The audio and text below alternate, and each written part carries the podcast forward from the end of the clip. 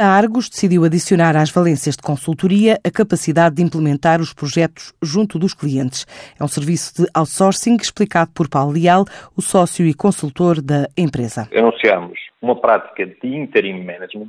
O interim management é a colocação de recursos de gestão de topo em empresas em assignments temporários. Estamos a falar sempre de C-level, direção-geral, direção de primeira linha, em que esses recursos fazem uma de várias coisas. Portanto, ou são recursos que substituem temporariamente recursos que estão em livre, por exemplo, maternity leave, ou pessoas enfim, que, que, estão durante seis meses ou nove meses fora e, portanto, nós colocamos um recurso que substitui esse recurso, ou aquela que é a nossa prática, recursos que têm um mandato e um projeto. Esta valência permitiu agora à Argos estabelecer uma parceria internacional que abre portas à circulação de recursos qualificados por qualquer parte do mundo. Quase 40 mil recursos em todo o mundo de que nos podemos valer para preencher essa posição, ou por contraparte, também os nossos recursos têm acesso a projetos internacionais onde poderão ser colocados, assim o projeto esteja em linha com